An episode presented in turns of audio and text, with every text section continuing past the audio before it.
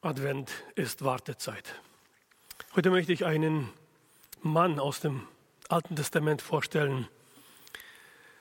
Der Mann der Sehnsucht. Es ist Daniel. Und seine Haltung, wie er wartend seine Haltung hatte, um aus der Schrift zu erkennen, in welcher Zeit er lebt. Und was daraus dabei herauskommt, ist ganz interessant. Gott antwortet diesem Mann, als er sein Herz, sein Angesicht auf ihm richtet und er wird damit beschenkt, dass Gott ihm einen Engel schenkt, äh, schenken, sendet, der ihm dann einiges offenbart und das ist die erste große Offenbarung über die Heilszeit im Plan Gottes die so detailliert äh, uns gegeben wird. Wir wissen nicht, wenn das zweite Kommen Jesu Christi wird oder wenn der Entrückung sein wird. Aber Daniel wurde ganz klar offenbart auf den Tag genau, wann der Christus als Erlöser kommt. Und das ist, was wir heute betrachten wollen. Wir werden heute einiges lesen und deshalb, weil er so wichtig ist, habe ich das als Präsentation, dass wir dann sehen können. An die Wand werden wir es werfen und sehen. Wir lesen Daniel Kapitel 9 ab Vers 1.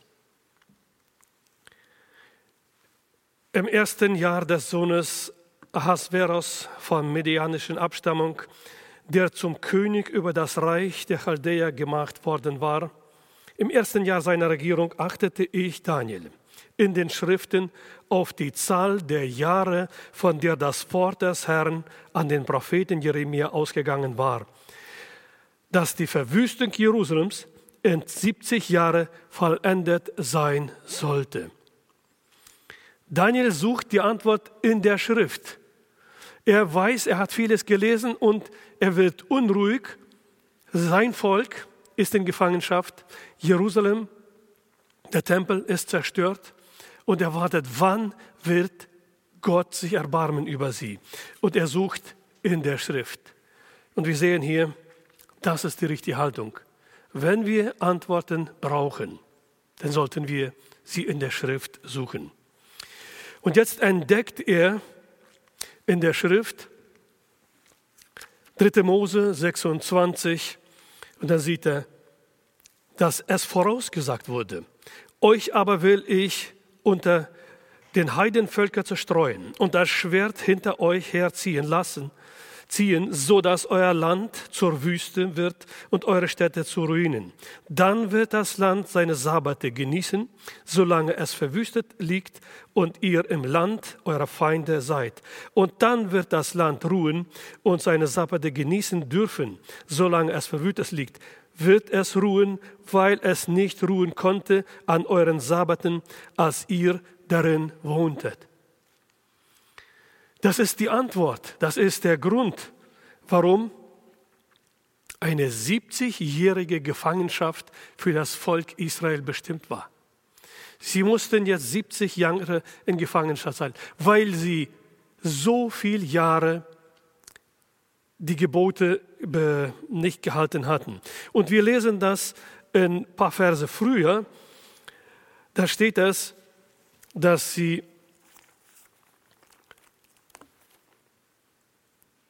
in äh, dieses gleiche Kapitel 26, Vers 2, haltet meine Sabbate und fürchtet, meine Heile, Heil, fürchtet mein Heiligtum, ich bin der Herr. Sie sollten es halten, das war ihnen vorausgesagt, das sollten sie sein. Und im Vers 23 lesen wir dann, so will ich euch, so will auch ich mich euch widersetzen.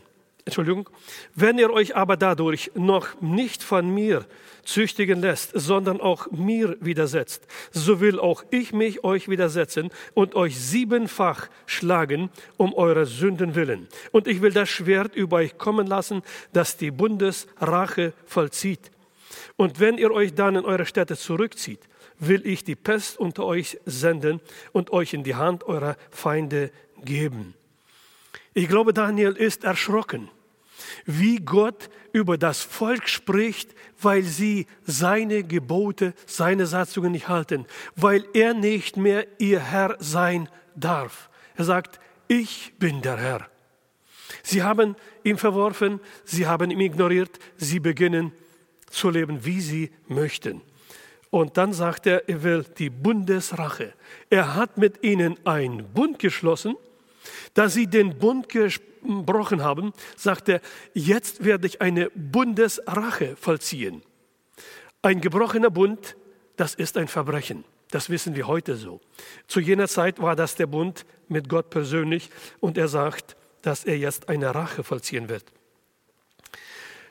Wir haben noch eine Bibelstelle, die ihn auch dazu geführt hat, dass er erkannt hat, warum diese 70 Jahre da sind und wann sie beenden. Wir lesen aus 2. Chronik 36, 20. Den Überrest derer aber, die dem Schwert entkommen waren, führte er nach Babel hinweg und sie wurden ihm und seinen Söhnen als Knechte dienstbar, bis das Königreich der Perser zur Herrschaft kam. So wurde das Wort des Herrn durch den Mund Jeremias erfüllt.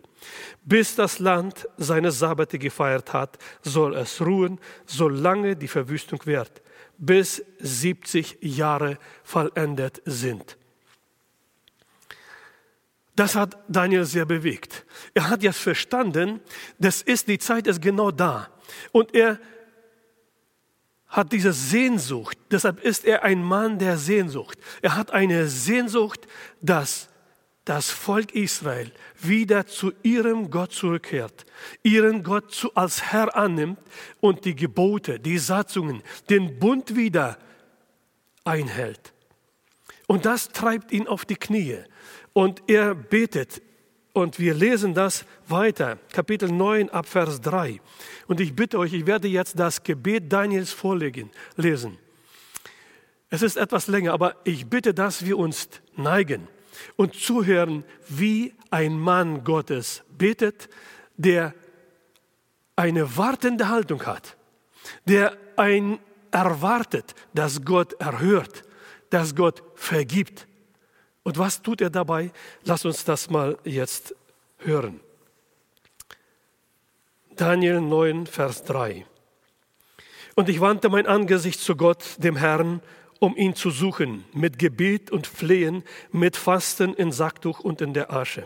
Ich betete aber zu dem Herrn, meinem Gott, und ich bekannte und sprach, ach Herr, du großer und fürchtergebietender Gott, der den Bund und die Gnade denen bewahrt, die ihn lieben und seine Gebote bewahren. Wir haben gesündigt und haben Unrecht getan, Gott gesetzlos gehandelt, wir haben uns aufgelehnt und sind von deinen Geboten und deinen Rechtsordnungen abgewichen. Wir haben auch nicht auf deine Knechte, die Propheten gehört, die in deinem Namen zu unseren Königen, unseren Fürsten und unseren Vätern und zu dem ganzen Volk des Landes geredet haben. Du, Herr, bist im Rechten. Uns aber treibt es heute die Schamröte ins Gesicht, wie es jetzt zutage liegt. Denn Männern von Juda und den Bürgern von Jerusalem und dem ganzen Israel. Seien sie nah oder fern in allen Ländern, wohin du sie vertrieben hast, wegen ihrer Untreue, die sie gegen dich verübt haben. Unser Herr treibt uns die Schamröte ins Gesicht, unser, unseren Königen, unseren Fürsten und unseren Vätern, weil wir gegen dich gesündigt haben. Aber bei dem Herrn unseres Gott, unserem Gott, ist Barmherzigkeit und Vergebung. Denn gegen ihn haben wir uns aufgelehnt. Und wir haben nicht gehört auf die Stimme des Herrn, unseres Gottes, um ihn, um in seinen Gesetzen zu wandeln, dass er uns durch seine Knechte, die Propheten, vorgelegt hat. Sondern ganz Israel hat das Gesetz übertreten und ist abgewichen, sondern ist es sondern es auf der Stimme gar nicht hören wollten, so dass es auf der Stimme gar nicht hören wollte. Darum hat sich auch über uns dieses ergossen, was als Fluch und Schwur im Gesetz Moses, des Knechtes Gottes, geschrieben steht, weil wir ihn gegen ihn gesündigt haben. Und so hat es seine Worte ausgeführt, die er gegen uns, unseren Herrschern, die über uns regieren, ausgesprochen hat, dass er großes Unheil über uns bringen wollte, wie es unter dem ganzen Himmel noch nirgends vorgekommen und wie es nun wirklich an Jerusalem geschehen ist. Genauso, wie es im Gesetz Moses geschrieben steht, ist all dieses Unheil über uns gekommen. Wir aber suchten das Angesicht des Herrn nicht, dadurch zu besänftigen, dass wir uns von unseren Sünden abgewandt und auf deine Wahrheiten geachtet hätten. Darum hat auch der Herr darüber gewacht, das Unheil über uns zu bringen. Denn der Herr unser Gott ist gerecht in allen seinen Werken, die er getan hat, da wir nicht auf seine Stimme gehört haben. Nun aber, Herr, unser Gott, der du dein Volk mit starker Hand aus dem Land Ägypten herausgeführt hast und dir einen Namen gemacht hast bis zum heutigen Tage.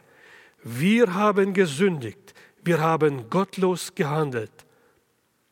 O Herr, lass doch um aller deiner Gerechtigkeit willen deinen Zorn und Grimm sich abwenden von dieser Stadt Jerusalem, von deinem heiligen Berg. Denn wegen unserer Sünden und der Missetaten unserer Väter ist Jerusalem und dein Volk allen, allein sein Nachbarn zum Gespott geworden. So höre nun, unser Gott, auf das Gebet deines Knechtes und auf sein Flehen und lass dein Angesicht leuchten über dein verwüstetes Heiligtum um des Herrn willen. Neige dein Ohr, mein Gott, und höre. Tue deine Augen auf und siehe unsere Verwüstung und die Stadt, die nach deinem Namen genannt ist. Denn nicht um unsere eigene Gerechtigkeit willen bringen wir unsere Bitten vor dir, sondern um deiner großen Barmherzigkeit willen Höre, Herr, Herr, vergib, Herr, achte darauf und handle und zögere nicht, um deiner selbst willen, mein Gott. Denn nach deinem Namen ist deine Stadt und dein Volk genannt. Wir dürften mitbeten.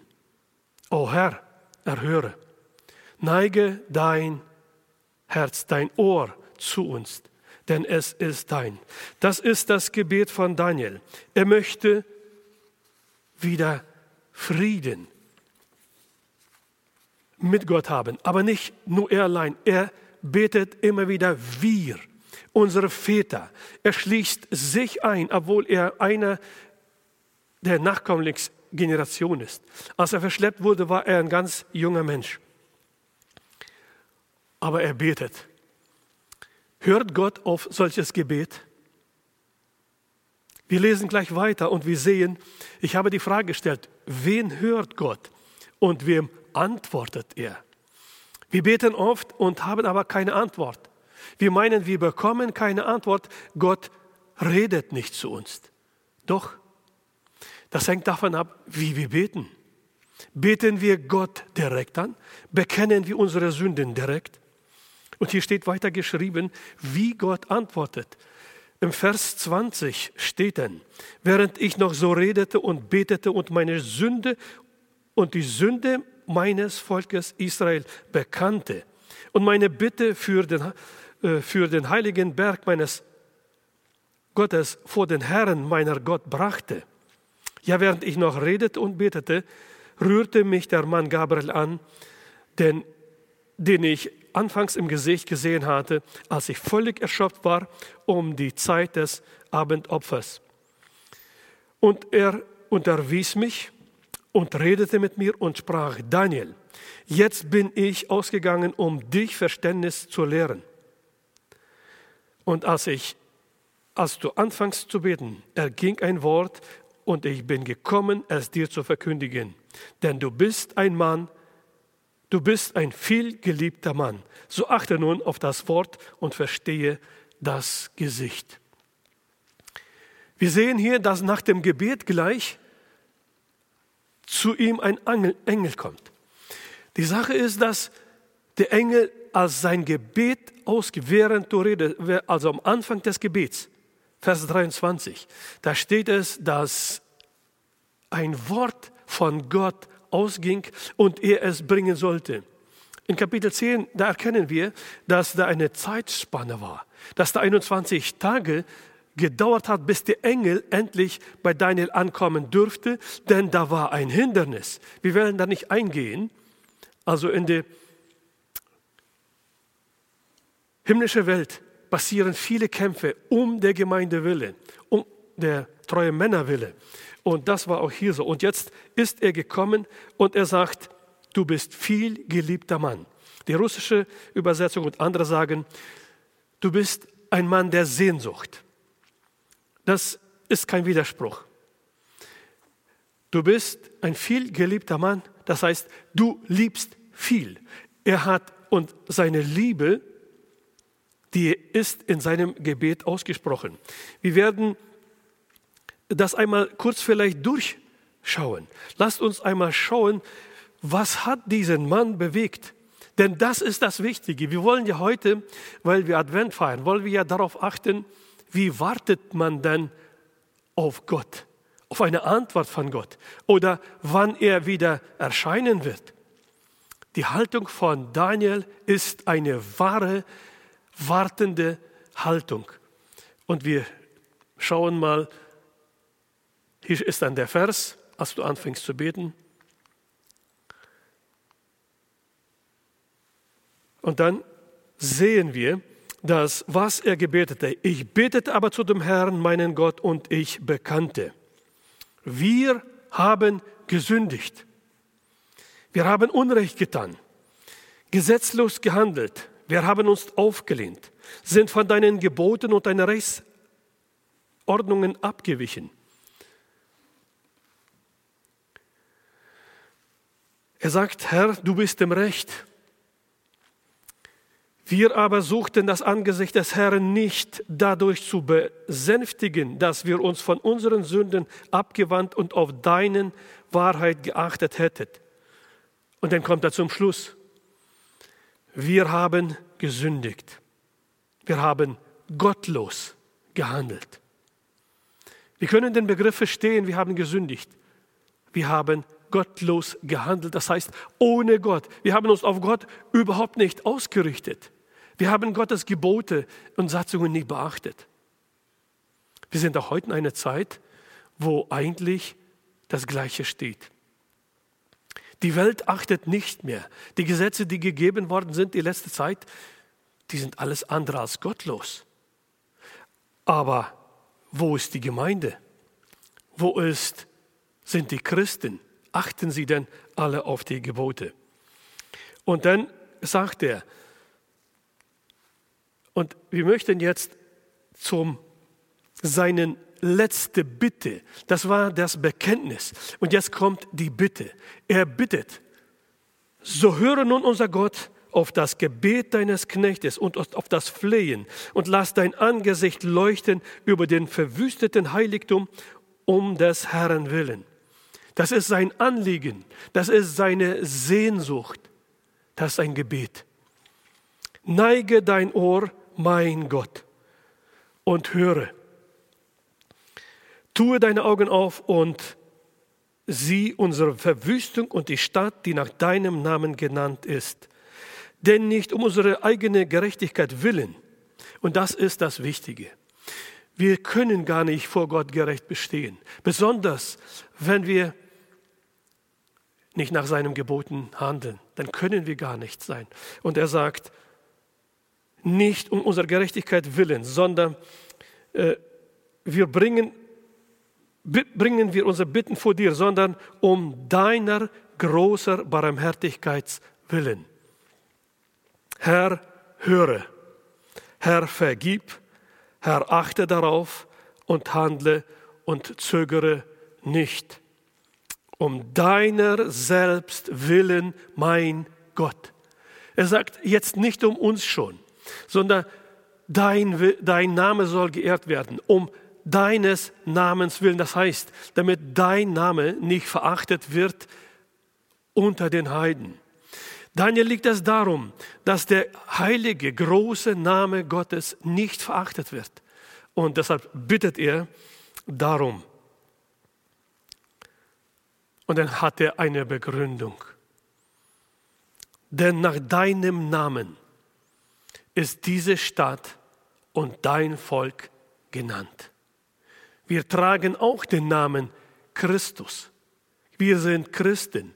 Und deshalb sollte dieses Anliegen, was jetzt er vorbringt, unser Anliegen sein, besonders wenn wir darauf achten, dass wir ihn erwarten. Wir haben das in der ersten Botschaft schon gehört. Nun sehen wir weiter, äh, was der Herr ihm sagen wird. Er sagt zu ihm, über dein Volk und über deine heilige Stadt sind 70 Jahrwochen bestimmt.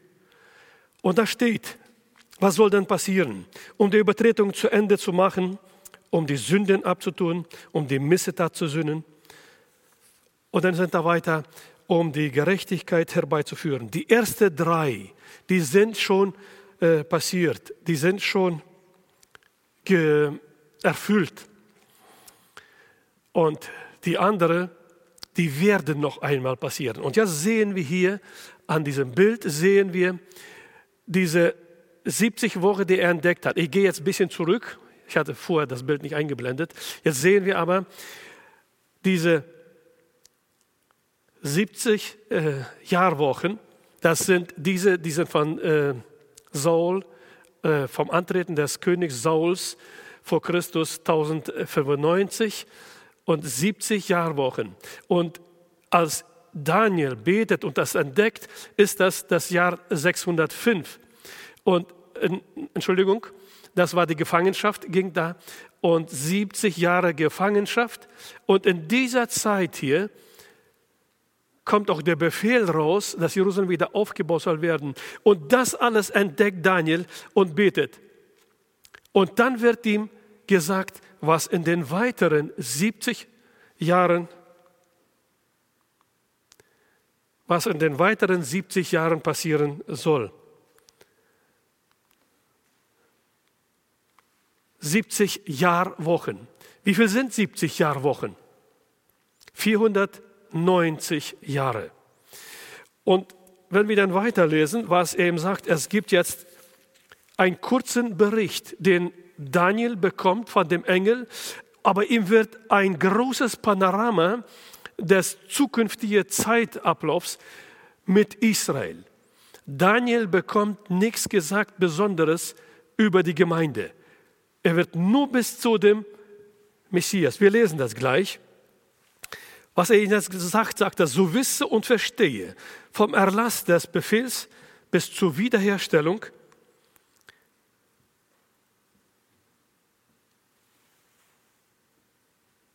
vom Erlass des Befehls zur Wiederherstellung zum Aufbau Jerusalems bis zu dem Gesalbten, dem Fürsten, vergehen sieben Wochen.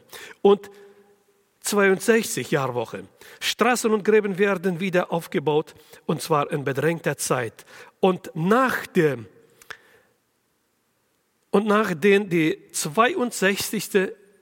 Jahrwoche beendet wird, und das Bild haben wir jetzt, dann sehen wir das, sagt er, wird der Gesalbte ausgerottet werden und ihm wird nicht zuteil, zuteil werden.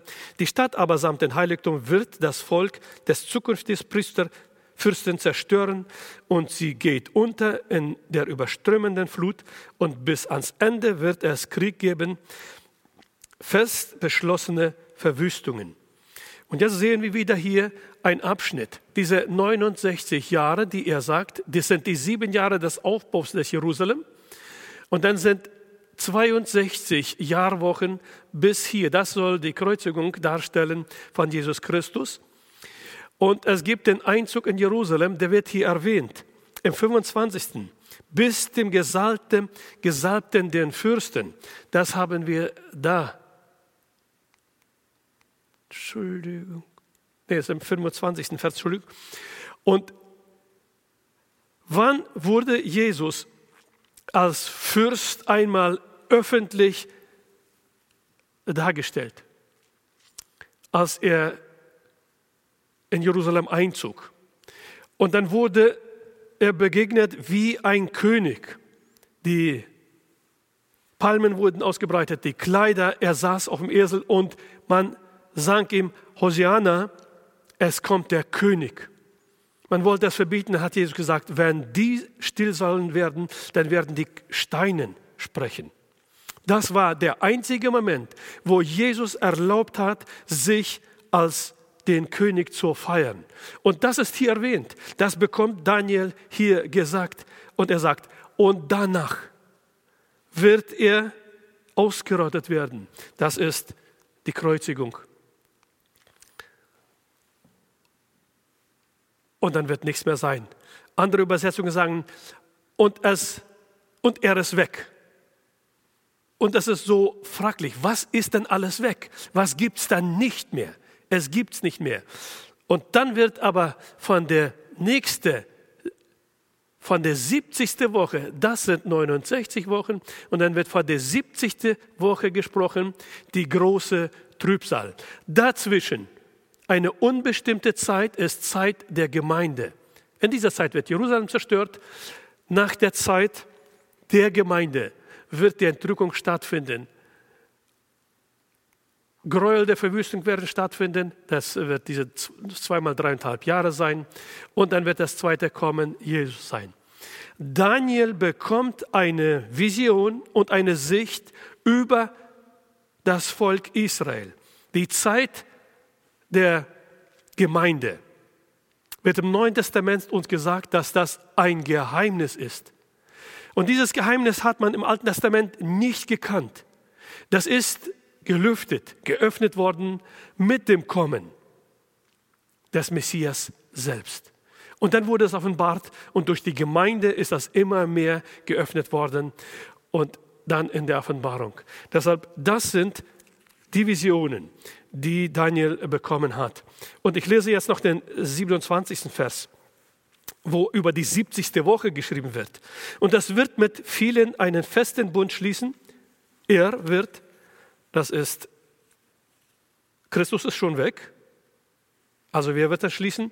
Der dann auftreten wird. Der wird den Bund schließen eine Woche lang oder ein Jahr Woche lang und in der Mitte der Woche wird er Schlacht und Speisopfer aufhören lassen und neben dem Flügel werden Gräuel der Verwüstung aufgestellt und zwar bis die festgeschlossene Vernichtung sich über den Verwüster ergießt.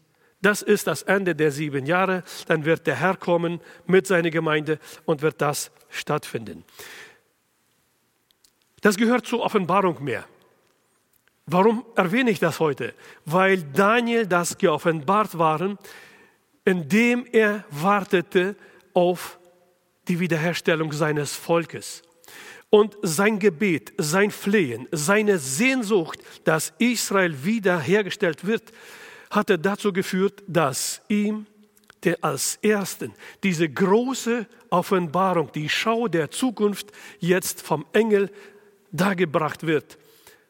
Und er wird eigentlich belohnt damit, dass er auch Trost bekommt, auch wenn es schwierige Zeiten wird. Aber dass Gott alles, alles in seiner Hand hat. Die Betonung heute ist die wartende Haltung und das Gebetsleben von Daniel. Ich lese jetzt noch zum Schluss einen Vers aus dem Neuen Testament, Römer 14. Und da sehen wir, welche Haltung wir haben sollen, was das Reich Gottes an sich bedeutet. Für uns Christen. Römer 14, 17 und bis 19. Denn das Reich Gottes ist nicht Essen und Trinken, sondern Gerechtigkeit, Friede und Freude im Heiligen Geist. Wer darin Christus dient, der ist Gott wohlgefällig und auch von den Menschen geschätzt. So lasst uns nun nach dem Streben, was zum Frieden und zur gegenseitigen Erbauung dient. Das ist, was uns im Neuen Testament als Christen gesagt wird. Was ist das Reich Gottes? Warten wir auf so ein Reich Gottes und haben wir die Haltung, die uns hier geschildert wird. Gerechtigkeit, Friede, Freude im Heiligen Geist. Das sollen wir in uns tragen, denn darin dienen wir Christus und haben bei Gott und Menschen wohlgefallen. Wir dürfen uns die Frage stellen, sind wir auch so voller Sehnsucht wie Daniel, damit das Reich Gottes hier erbaut wird und dass wir auf das Kommen Jesu Christi wartend uns vorbereiten. Der Herr möchte uns darin segnen. Amen.